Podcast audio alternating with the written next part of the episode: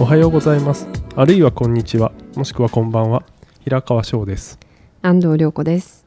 ウルリコブックス、えー文芸記者の2人でお送りします、えーおすすめの本を1冊だけ紹介するコーナーです。はい。今日安藤さんからお願いします。はい、えー今回お待ちしましたのは加藤茂明さんの「慣れの果てはい」という最新長編小説でございます加藤茂明さんといえば。アイドルグループニュースのはい。メンバー、現役のメンバーではい。あのもう作家としてもね10年ぐらいのキャリアをお持ちなんですが。そうですよね。ずっとはい書き続けてらっしゃいますよね、そうなんです、はい、今ちょっとね事務所のジャニーズはがちょっと注目を集めていますけれども、えそんな中、はい。刊行されたこれがですね本当に力作です。お。はい。結構まずボリュームがありそうですよね。そうなんです。440ページ超えの大大作でですね、でもあの長いだけじゃなくて本当スケールがでかい。あとあのー出力が本当描写力がすごいです。全然まあね今今更あんまりもうみんな持ってないとは思いますけどはいはい。あの、はい。そういう遜色ないというか。いやなんかね、はい。こう本物感があの加藤さんってあのご存知の方も多いと思いますけど「オルタネート」はい。という小説で、えー吉川英治文学新人賞を取り、直木賞候補になり、はい。まあ実力はまあ,、まあね。ある種折り紙付きではそうですね。その時点でもそうなんです。ありますが、はい。でも「オルタネート」は青春青春群像劇だったと思うんですけど、これはですねあのすごいこうジャンルミックスなんですよ。あのミステリー社会派ミステリーでもあり、はいはい。えーなんか大河ドラマのような本当に大河小説でありあの長編34冊分ぐらいのテーマがあの織り込まれているような重厚な作品です。いわゆはい。るそのご本人の体験とかはい。得意分野に寄せてはい勝負してるタイプではおそらく全然違ないとうんです。はい。はあちょっとざっと説明するとですね、えっと主人公はまあテレビマンなんですね。テレビ局勤務のはい森谷という男性なんですけど、はい。ある事件をきっかけにもともと報道局だったのがイベント事業部にうんあの移動になってしまうんです。はい。まあ、鋼鉄ですね。でちょっとやややる気を失ってたところにあのその後輩の女性がおばあさん祖母から受け継いだという一枚の絵に出会ってですね。はい絵画です。ははい。いえー、とそのちょっと謎めいた絵の,、まあそのルーツを探る中で、はい。秋田に住むですねある一族のこう歴史と秘密が浮かび上がってくるというなんか小説なんです。結構重厚な感じのあれとても。ですねそうなんですね。で構成としてはその現代と過去パートを行ったり来たりしながらはい物語が進んでいくんですけれども、本当に時代はもう大正期からはい。戦後までで、で、えっと、加藤さんのそのお母さんお母様の、えっと、ふるさとが秋田んですね。はい。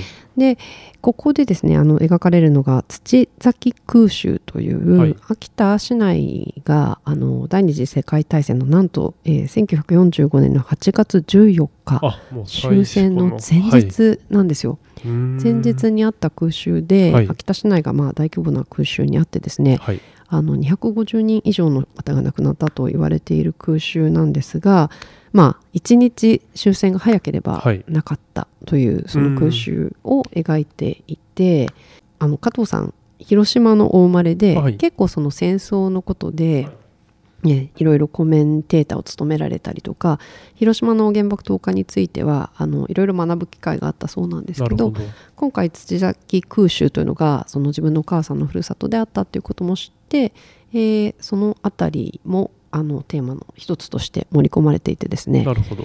その過去パートを書く時の、はい。その描写力がすごいんですよね。うん、なんか、まあ、大正期からの本当一族の歴史をたどる例えばはい。出産のシーンとか、はい。秋田の、えー、と風景とか、はいはい。秋田弁もそうなんですけど、なんかこれはどれだけ下調べをして書いたのかしらっていうのもあるし、でももちろんフィクションなので別に実在のモデルの一族がいたわけじゃないんですよ。はいはい。なんか私読みながらこれ本当にいたんじゃ猪俣家って言うんですけど、はい。い、たんじゃないかしらって思うぐらいに、あのリアリティに富んでいてでその一族がですねあの石油が出るんですね。あ秋田って実際に。でその石油で財を成した一族でただその石油ってやっぱりすごくお金になるんで、はい。それがこう欲望とかはい狂気とか をこうそうですね。種になって種しまう。にもなってあの「There Will Be Blood」っていう映画があるんですけど、はい。ポール・トーマス・アンダーソン監督の、はい。でもそれもその石油をめぐってこう人々の欲望と狂気がこう渦巻く、でもこれを読んでそれをすぐに思い浮かべてしまう、はい。あのはい思ったらしい、あの作品の。そうそうそうそうそう。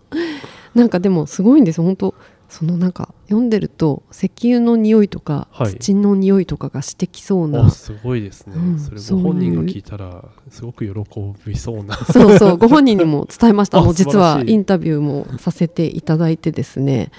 あのご本人がおっしゃっている中ですごくやっぱり印象的だったのは、はい。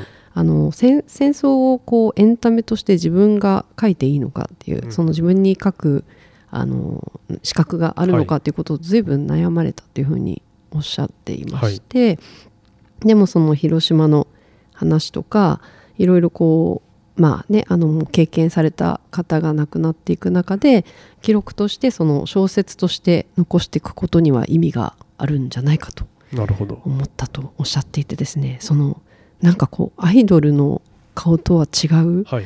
なんか真面目さと覚悟がひしひしと伝わってきてですねなんかすごいなと思いました。このこの小説を、はい。な歌ったり踊ったりしながら傍らでこれを書くっていうちょっとなんか私には想像ができないぐらいのはい、多彩さ、うん。うん。っていうのがあってですね。ちなみにその、はい。冒頭におっしゃってた、ええまあ、ええ。絵の話があるわけですよね、はいはい。ええ。その絵というのは、はい。その秋田の,、まあ、はい。その昔のパートの中で描かれるというか、そうなんです。そうなんですかあのその一族の結局その絵画の、はい。えーを描いたのが誰かっていうのを探っていくとその一族の中の誰かにこう行き当たっていくんですけどそこには実はすごく大きな秘密があって、うん。っていうことになっていくんですよね。その猪俣っていうサインがある絵なんですけど。あなのでそこはすごくミステリーとしても大きなフックが、うん一つあってそうですね。ちょっとこう美美術小説でもあるし、はい。あと,、えー、と主人公がテレビマンなんですけどやっぱ報道とはいそのはい。権力っていうのも、おなんか一耳つ。またい話が。そうなんですよ。なのでそこはしっかりなんていうんですかねこのタイミングで、はい。あのそういうテーマを盛り込まあ、まあこのタイミングでっていうか、まあね。ずっと前から構想はあるんですけど、あの盛り込まれていてなかなかこう使命感を持って書かれたんだななるほど。ということがとてもよくわかります。それとあとこの「慣れの果て」というあ今はいはい。目の前に本があって、はい、なんか本の表紙もちょっと油絵チックな、はい、あのそうですね。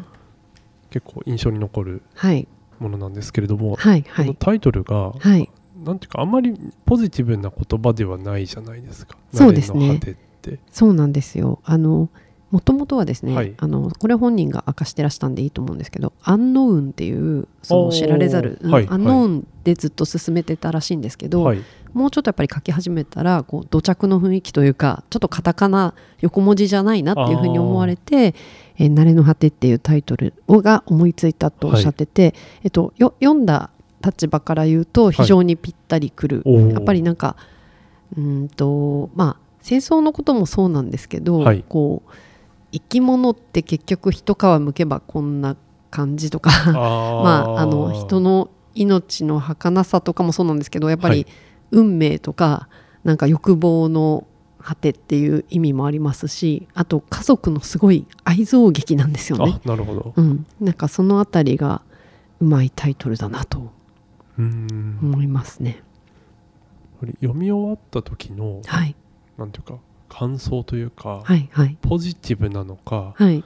なんか結構げっそりするのか。あえっとですねげっそりはしないです。あの、はい。重み重厚は重厚なんですけど、はい。えっとすごく正義感を貫く男主人公がなるほど。だったりするし、はい。謎が解けていくそういうこう面白さとかすっきり感はあるので、はいはい。あのミステリーとしてあのモヤモヤはちりとも残らず、なるほど、はいあのー何かとても大きなものを読んだっていうあの充実感が残ります。はい。なので、うん、本物加藤茂明さん 本物でした。本物でしたね、はいはい。はい。そうなんかね。ご本人もなんか、うん。あくまでイメージですけど、はい。なんか正義感の強そうなまっすぐーなんかなした目をのしてらっしゃるなとはテレビ越しに前から思ってはい。ましたが、あの生で見て思った以上想像以上に本当に真面目な方なんだなっていうことがあもうファンの皆様よくご存知かもしれないんですけれどもなのでやっぱり前作であの、えーとても大きな注目を集めて、はいはい注目を集めるってことは批判も受けるってことですすよね。し、ええでもすごく大きなたくさんの人に読まれて、はい、今度はそのまず自分が面白いと思えるものを書こうって思われたらしいんですね。